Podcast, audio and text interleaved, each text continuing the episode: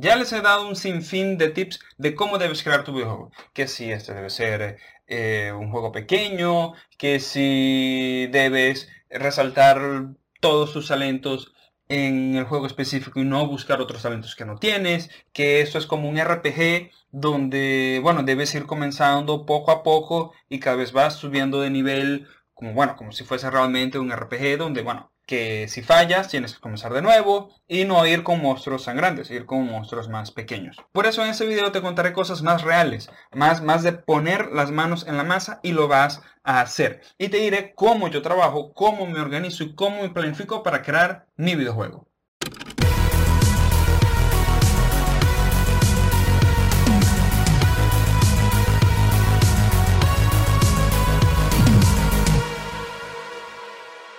Hola, soy Juan León, el creador del juego Elvis Clan Tricky Seasons, que es un juego que desarrollé sin escribir ni un solo código. Y aquí abajo va a estar el link donde te lo podrás bajar, podrás jugar y podrás darme feedback. No es el juego final, pero ya te lo puedes descargar y puedes jugarlo. También estoy aquí para ayudarte a crear tu videojuego, a divertirte en el camino y a publicarlo.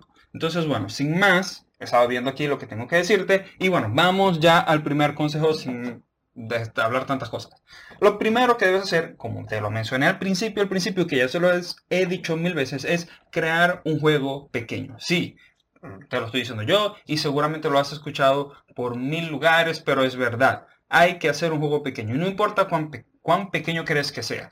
Así, a veces es como que un juego pequeño, ajá, sí, si lo comparas con un AAA, un juego pequeño, tu juego pequeño aún sigue siendo grande. Entonces, ¿cómo es un juego pequeño? Bueno, un juego pequeño es donde básicamente no te vas a tardar más de un mes según tu primera planificación. ¿okay? Te vas a organizar, vas a planificar y según los tiempos que tú crees que te vas a tardar no debe pasar más de un mes. Recuerda, es un juego pequeño y vas a ir subiendo de nivel con cada nuevo juego que vas a ir publicando. El segundo consejo es que probablemente te vas a tardar más de un mes. Así, la probabilidad es muy alta que te vas a tardar más de un mes. Entonces, no te frustres. Eso les pasa a todo el mundo. No entres en pánico, no te desesperes. Eso pasa porque es la primera vez que estás haciendo, o son las primeras veces que vas a hacer un montón de cosas que nunca habías hecho. Y eso te va a pasar siempre, ¿ok? Siempre va a ser la primera vez que vas a hacer algo nuevo y no sabes cómo controlar los tiempos porque nunca lo has hecho. No sabes realmente cuánto te vas a tardar en eso. En el Best yo me tardé exactamente 25 días. Y sí, lo di todo porque me senté el primero de diciembre y el 25 de diciembre lo publiqué. Era para publicarlo el 24, pero tuve errores en la publicación con Google Play, ese tipo de cosas, pero lo publiqué el 25. Y fíjate, solo ahora, que estamos en junio, que lo estoy consiguiendo publicar ya de la manera más pulida y más concreta, ya con un montón de feedback, porque iteré varias veces. Pero lo publiqué el 25, solo que estuve todo ese tiempo haciendo actualizaciones, mejorando cosas y todo el feedback que ya ustedes, si tú me seguiste y ya tú me diste feedback, bueno, ese feedback que tú me diste, lo tomé en cuenta y mejoré el juego. Y fíjate, en, en diferentes entrevistas y charlas que tuve ya con colegas que tienen más experiencia que yo dentro del mundo de los videojuegos, he visto que la tendencia es que ellos planifican sus tiempos, ¿verdad? Vamos a comenzar la, preproducción de un videojuego. Y empiezan y planifican todos sus tiempos de qué es lo que va a pasar. Y allí, después de que, ok, ya definimos todo el tiempo, si nos vamos a tardar eso, perfecto. Ellos vienen y estiran esos tiempos de dos a cuatro veces lo que ellos estimaron. Entonces imagínate, si les pasa a ellos eso, si, si ellos que ya son profesionales y que tienen tiempo trabajando en eso, hacen eso, lo estiran de dos a cuatro veces, Imagínate lo que nos queda a nosotros, que vamos a estar pasando por varios de esos procesos por la primera vez. Mi tercer consejo es no te estreses tanto con el diseño de tu videojuego. No te preocupes tanto por eso. ¿A qué me refiero? O sea, no quieras revolucionar el mercado, revolucionar la industria del entretenimiento digital y todo y vas a cambiar el mundo con tu primer videojuego, con tus primeros videojuegos.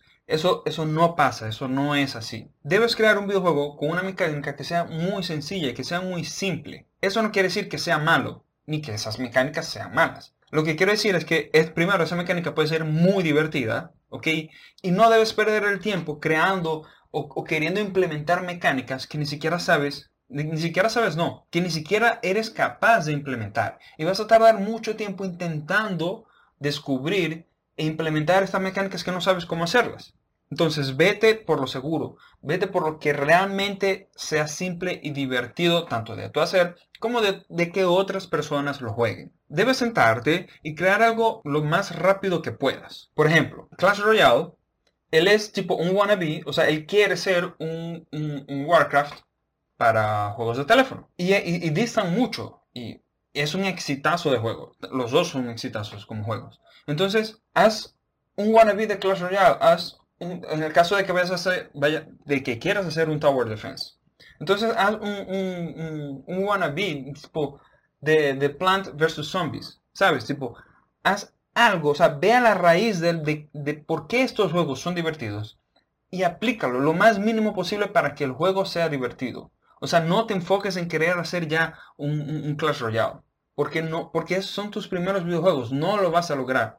En estos juegos hay una gran cantidad de personas con mucho talento y con años de experiencia que se sentaron y escupí, eh, que se sentaron para hacer ese juego. Entonces, ve, ve por lo pequeño, ve por lo fácil, ve por lo seguro y poco a poco vas a ir subiendo de nivel. No quieras correr antes de saber gatear. El cuarto consejo que puedo darte es colócate metas. Discúlpame si te ofendo y te parece y que, que, te estoy insultando con algo tan simple y tan estúpido como esto, pero sí, debes colocarte metas. A veces en el día a día y, bueno, y las cosas que nos pasan durante el día a día, acabamos que atropellamos todo y queremos hacer el videojuego sin tener un norte específico. Simplemente vamos queriendo hacer las cosas porque, porque las queremos hacer. O porque pensamos que el juego es tan pequeño que no, no, no, es necesario así como que crear una organización específica para la producción de este. Y eso está muy mal. Debes tener, así, esto es muy importante, pero debes tener un calendario donde puedas visualizar si tu juego dice que te vas a tardar un mes, donde visualizas las cuatro semanas de este mes y cuáles son las metas de cada semana. Así vas a poder realmente visualizar todo lo que va a pasar durante esa producción. Ahora, mi quinto consejo es que cuando ya tengas todas estas metas definidas, algo que aprendí en arquitectura es que hay que ir de lo macro a lo micro. O sea, primero estudias la región, luego el barrio, luego tal, no sé qué, vas terreno de tu casa, luego la casa, luego las partes de la casa, luego el diseño de interiores de cada, de cada habitación y pa, pa, pa, pa, hasta de cómo, cuáles van a ser los tornillos que van a asegurar las puertas. Hay que ir de lo macro a lo micro. Y así es en la producción de videojuegos. Vas a lo macro, tienes todo lo que te vas a tardar este mes, ¿verdad? Y luego vas seccionando estas tareas. Vas, creando, vas creando micro tareas. O micro, sí, micro tareas. Por ejemplo, si tienes como meta crear las animaciones del personaje principal. Eso es una meta muy amplia que puede abarcarte una semana. Créeme, todo eso puede abarcarte solo una semana. Entonces, ¿cómo puedes subdividir esa tarea? La semana de crear el personaje principal. Subtareas, crear eh, en un día, crear el leader position, o sea, la, animación de cuando el personaje está parado sin hacer nada. Crear la animación de cuando él salta. Eso puede ser un día. Créeme, eso te puede llevar un día. Crear el otro, el día siguiente, puede ser el martes. Crear la animación de muerte. Crear la animación del personaje disparando el miércoles, crear animación del personaje saltando y muriendo. Crear el, jueves, crear animación de cuando el personaje toma un power-up. Y así, cada día de la semana debes subdividir, subdividirlo en micro tareas. Y recuerda, esto debes aplicarlo sin importar qué tan pequeño sea el proyecto. Porque hoy puedes estar haciendo un pequeño, un proyecto muy pequeño. Pero mañana, ya creando ese hábito desde el principio, por decirlo así, de tu estudio, de tu carrera, de lo que sea que vayas a hacer, desde el principio, cuando ya tengas tu estudio o ya quieras, o ya estén varias personas trabajando contigo, ya tienes ese hábito y todas las cosas van a fluir mucho mejor. Y además de que al hacer esto, eso es, eso es increíble, pero al hacer eso vas a ir viendo cómo vas avanzando poco a poco durante el juego. Cuando vas tachando las cosas y ah, ya hice esto, ya hice esto, ya hice esto, al final del día esa experiencia es increíble. Y así puedes medir realmente qué tan productivo estás siendo, qué tan productivo debe ser, cómo, cómo, debes enfocarte mejor en las cosas. De verdad, esto es una estrategia que me ha servido muchísimo para poder continuar en el desarrollo de mi juego y no desistir. Bueno, aquí van cinco puntos hasta ahora, entonces vamos a recordarlo. El primero es que no te tome, que en tu primer cronograma, cuando ya crees que está realmente finalizado, que no te tome más de un mes hacer ese juego. Si, crees, si, si te toma más de tres meses, en tu primer cronograma está muy largo. Tienes que hacer un juego mucho más pequeño para que después realmente cuando lo estires, allí sí te va a tomar más de, más de un mes. Te va a tomar dos, tres, cuatro, cinco meses posiblemente del juego que pensabas que te ibas a demorar un mes. El segundo es no entrar en pánico cuando lo sires y veas que te vas a tardar más de un mes. El tercero es no intentes revolucionar el mercado, ¿ok? Ve con algo pequeño, ve con algo divertido, que la gente hable, que la gente diga, mira, ese juego es demasiado bueno, es simple, pero me divierte, lo puedo jugar en el metro, lo puedo jugar en el bus, lo puedo jugar donde sea. O, me siento en la computadora, después del almuerzo, lo juego, es súper divertido y lo comparto con todo el mundo porque me gusta. Eso es lo que tienes que hacer, esa es, esa es la meta con tus primeros videojuegos. El cuarto es, eh, bueno, organizarte y crear tus metas en un cronograma. Y el quinto es subdividir todas estas metas para que puedas organizarlas y puedas ver cómo vas avanzando día a día con tus cosas. Ahora vamos al sexto consejo, que es al terminar la semana, yo lo hago los domingos, que es cuando termina la semana. Pero tú puedes hacerlo, yo lo hago en la noche, tú lo puedes, tú lo puedes hacer en la mañana antes de, de que comience el domingo, ya te organizas, o en la noche antes de dormir, que es como yo lo hago. ¿Qué es lo que debes hacer? Debes, debes estudiar qué fue lo que pasó durante la semana. Ver todo lo que hiciste, ver lo que faltó, ver qué no lograste hacer durante la semana y organizar la semana siguiente. Eso es muy importante. ¿Por qué? Una vez que tengas qué fue lo que hice esta semana y qué es lo que voy a hacer la semana siguiente, es interesante ver todo lo que has hecho durante todo este, eh, todo el proceso, todo el proceso de pre y producción del juego. Porque así vas a entender mejor los tiempos que realmente te estás demorando en hacer las cosas y cuando vayas a hacer tu próximo juego ya vas a tener realmente más noción de, cómo vas a hacer las cosas. Igual vas a pasar por el proceso, vas a hacer los tiempos, tal, después los deciras, pero ya tienes más noción y en lugar de decir que te vas a tardar un mes, te vas a tardar dos meses para después cerrar en cuatro, cinco o seis o no, o tu próximo juego es con un scope mucho más pequeño. Esto es importante porque así vas a poder entender también qué es lo que ha estado pasando, dónde te has equivocado y puedes ya como predecir qué es lo que va a pasar. Si te tardas en algo tres días y pensabas que era uno, y en tareas similares, posiblemente te vayas a tardar lo mismo. No te vas a tardar un día como lo habías planeado, te vas a tardar tres, o a lo mejor dos porque ya pasaste la experiencia y ya lo aprendiste, o a lo mejor te vas a tardar más porque vienen cosas más complejas. Entonces, ya eso te va a dar una buena noción de qué es lo que va a pasar con el tiempo. Y eso es muy importante porque no debes frustrarte, ¿ok? Yo sé que aquí, aquí tenemos que ser bien realistas. Yo sé que todo el mundo quiere lanzar su juego rápido y que sí, yo quiero tener éxito y, es lo más increíble del mundo vivir de los videojuegos. Sí, todos sentimos y pensamos eso. Pero no, no sirve, no te va a servir colocar, viendo todo eso en retrospectiva y analizando todo lo que ha pasado, no te va a servir que coloques tiempos no reales. Es decir, vas empujando las cosas pensando y, sigues diciendo que te vas a tardar un día, dos días, cuando sabes que no es así, y quieres como autoconvencerte de que, o bueno, convencerte de que te vas a tardar menos. Coloca lo que realmente te estás tardando y, te, piensas que realmente te vas a tardar. Porque esto solo, si no lo haces así, te va a traer a corto plazo frustración. Porque empiezas a ver las fechas y Dios mío, que qué inútil soy, no logro hacer nada dentro de estos tiempos. Claro, si te estás colocando tiempos irreales, vas a terminar frustrando y, la vas a pasar mal. Entonces coloca tiempos reales. Si te vas a tardar más de un mes, dos meses, no importa. Con Tricky Seasons, Elvis Clan Tricky Seasons me tardé 25 días en hacerlo. Y en hacer el mínimo producto viable.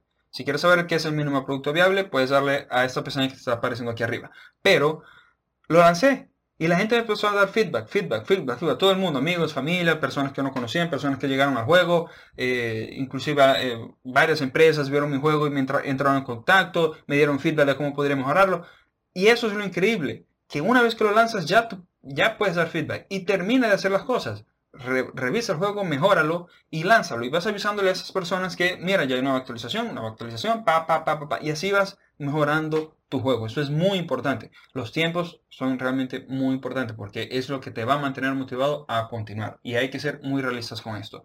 El séptimo consejo es que debes trabajar todos los días. Todos los días, sí. Es difícil, pero a ver, voy a intentarlo explicar para que se entienda bien. Debes trabajar todos los días por lo menos 30 minutos en tu juego.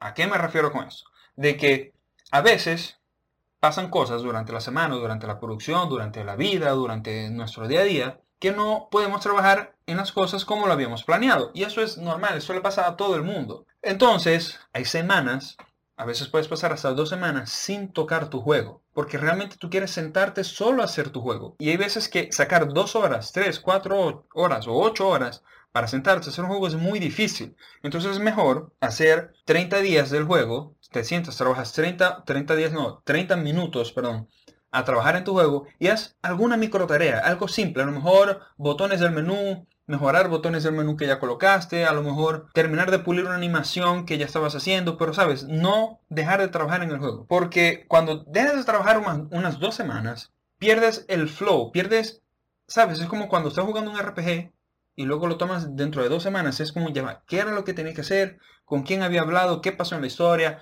Eso es exactamente lo mismo que pasa con tu videojuego.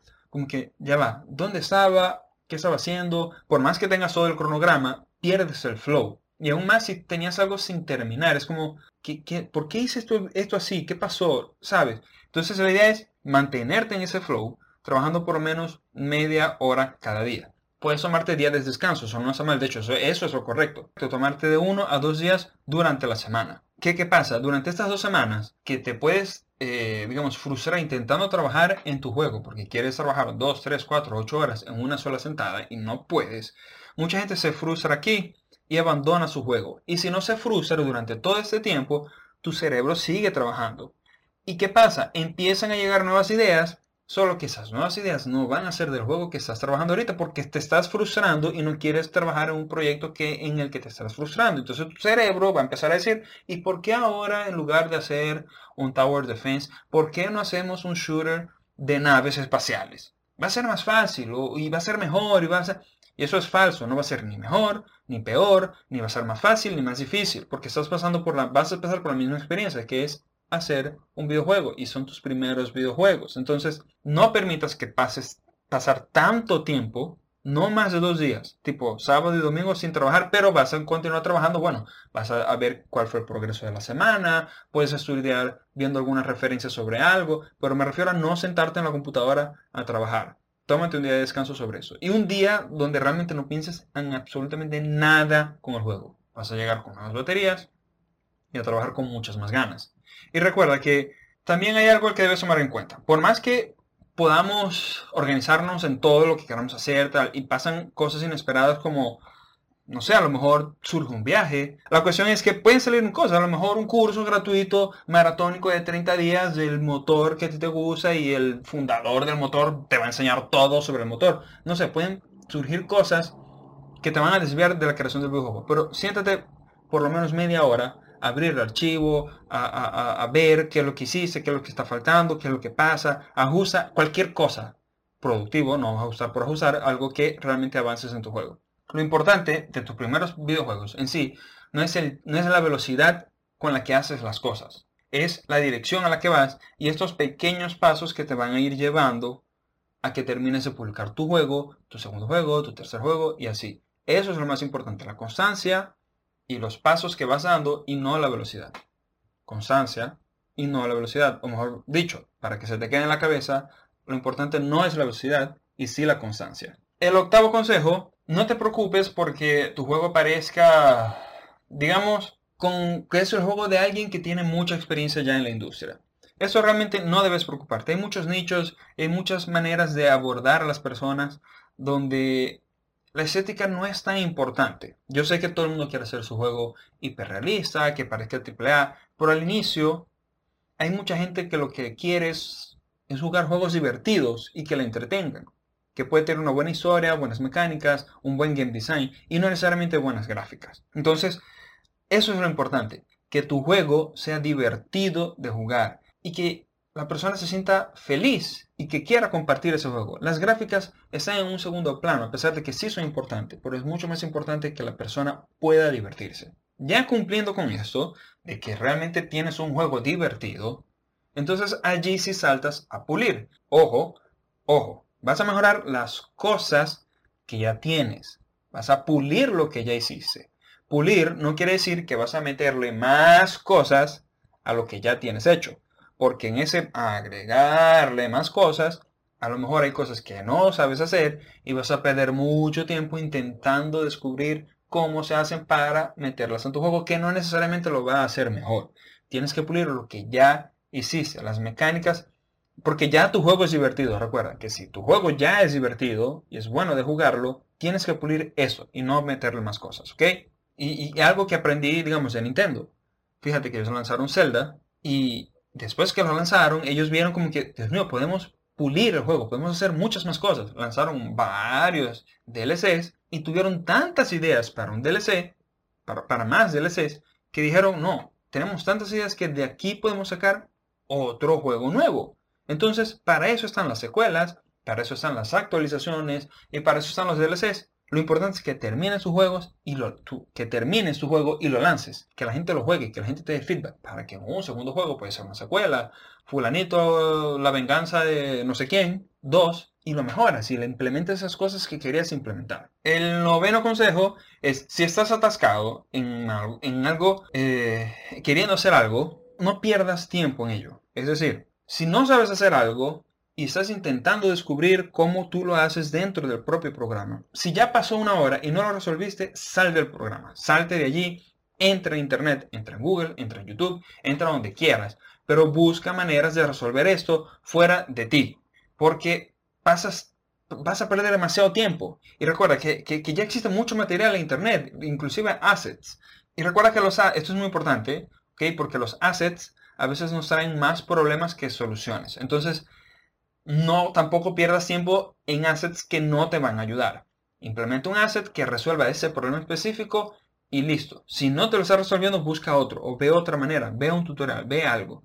Pero no genere soluciones que a futuro te van a dar más problemas. Mucho cuidado con esto. Yo sé que da mucho placer hacer las cosas por ti mismo y descubrirlas y ver, no, yo resolví, yo resolví porque ese es mi juego y yo lo hago todo, todo. Sí, yo sé que da mucho placer, porque lo sé, porque yo soy así. Pero si ya alguien en Internet, o sea, si ya hay un desarrollador que pasó por ese camino, que le costó muchísimo descubrirlo, y aún así colocó esa información en Internet para que nosotros, o tú, yo, quien esté pasando por esa dificultad, no pase por esa dificultad, entonces vamos a tomar esa ventaja porque aquí lo importante es hacer tu juego y publicarlo rápido. No descubrir cómo usar la herramienta y el motor. No, no, no. Eso no es lo importante. Lo importante es que tú publiques tu juego. El último consejo, que ya es el décimo, y décimo y último, es que todo el mundo juegue tu juego. Sí, ya te lo he dicho mil, millares, cintillares, no sé cuántas veces ya te lo he dicho,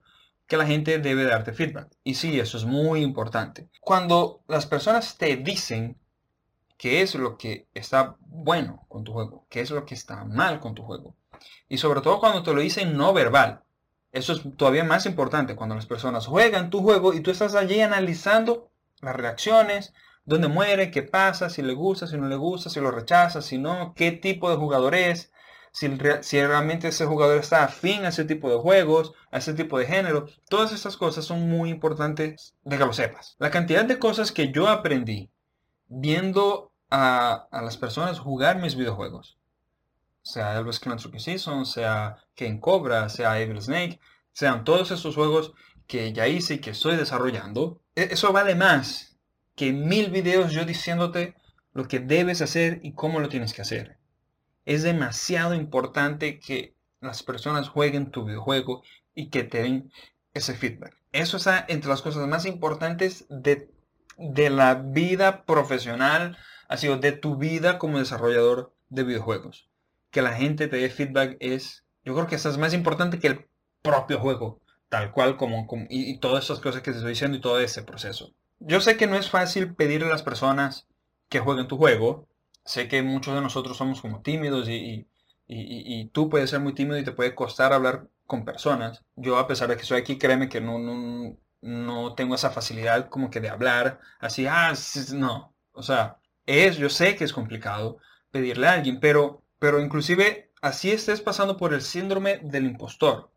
Si no sabes qué es el síndrome del impostor, aquí tengo un video donde hablo sobre ello, que es muy importante y te puede ayudar muchísimo sobre el desarrollo de tus videojuegos, ¿ok? Y puedes hasta que te congeles, al momento de, ay, ¿será que le digo? ¿Será que no le digo? E, e, es difícil, yo sé que es difícil, pero puedes aprender tanto con esto. Puede ser que, también, no sé, compares tu juego con el de otros colegas y, otros amigos y veas que como que uno, mi juego no es tan bueno como el de ellos, o mi juego se ve más feo que el de ellos, entonces no le voy a pedir el feedback ni a ellos, ni a mis amigos, ni a nadie, porque mi juego no es bueno. Créeme que todas esas personas que tú ves y sientes que tienen un juego mejor que el tuyo, ellos se sintieron de la misma manera, sí. No lo puedo asegurar, pero es muy probable que también se sintieron así.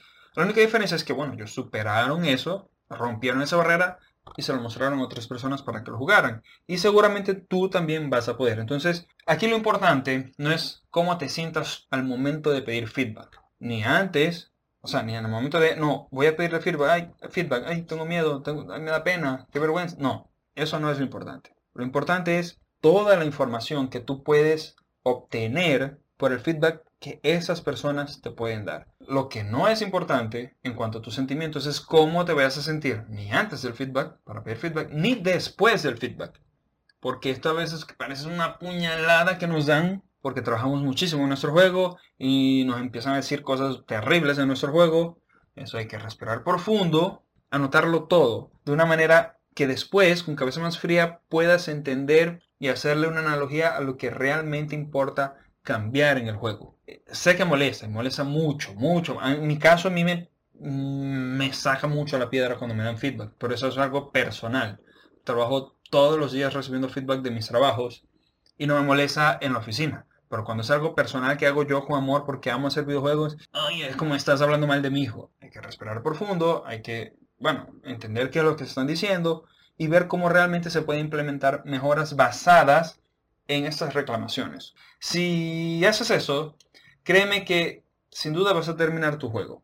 Cada uno de esos pasos te sacará de, de, tu zona de confort. Si no sabes qué es zona de confort, búscalo en Google, porque por, la, por, lo, por cómo suena, créeme que vas a creer que es una cosa y es totalmente lo contrario. Entonces busca, si no sabes qué es, busca qué es la zona de confort y cómo salgo de ella. Porque cada uno de estos pasos va a ser eso, te va a sacar de tu zona de confort. Entonces va a ser una lucha contigo mismo durante todo ese proceso. Y, si de verdad quieres hacer videojuegos, al principio es así. Eh, eh, es difícil, eh, son muchos procesos, son muchas cosas que hay que hacer durante todo, toda esta, producción de, lo que tú quieres hacer y de tu sueño. Pero a medida que vas desarrollando más videojuegos, tú mismo vas a ir buscando salir de esta zona de confort, porque ya sabes hacer varias cosas y quieres, quieres hacer cosas nuevas, quieres implementar cosas nuevas y cosas que no sabes cómo hacer y, siempre vas a ir buscando. Y créeme, entre más tiempo pasa, la dificultad siempre va a estar allí, pero le vas a ir tomando como más amor y vas a ir resolviendo mejor cada situación y cada, cada desafío que se va a ir bueno, que se va a ir colocando enfrente y, y cada nuevo enemigo con más experiencia hay que matarlo y crecer y tener más experiencia. Entonces, bueno, gracias por llegar conmigo hasta el final. Yo sé que hablo mucho, pero bueno, soy Juan León. Si te gustó, bueno, dale like, déjame tu comentario. ¿Qué otro proceso crees que podría entrar dentro de estos 10 tips que te di? Si ya has implementado alguno, si no, si haces algo, si no haces. Estamos también en Patreon si quieres apoyarme y tener buenas recompensas. Aquí arriba te va a aparecer la pestaña o en la descripción. Y también puedes hacer parte, puedes hacerlo, puedes ser parte de nuestra comunidad de YouTube exclusiva, dándole aquí el botón unirse. A ver, ¿qué más? Tenemos grupo en Facebook, tenemos grupo en Discord, está todo en la descripción. Eh, si me estás escuchando por el podcast o me estás viendo por el YouTube, bueno, gracias de nuevo por estar aquí hasta el final y nos vemos en el próximo video. ¡Chao!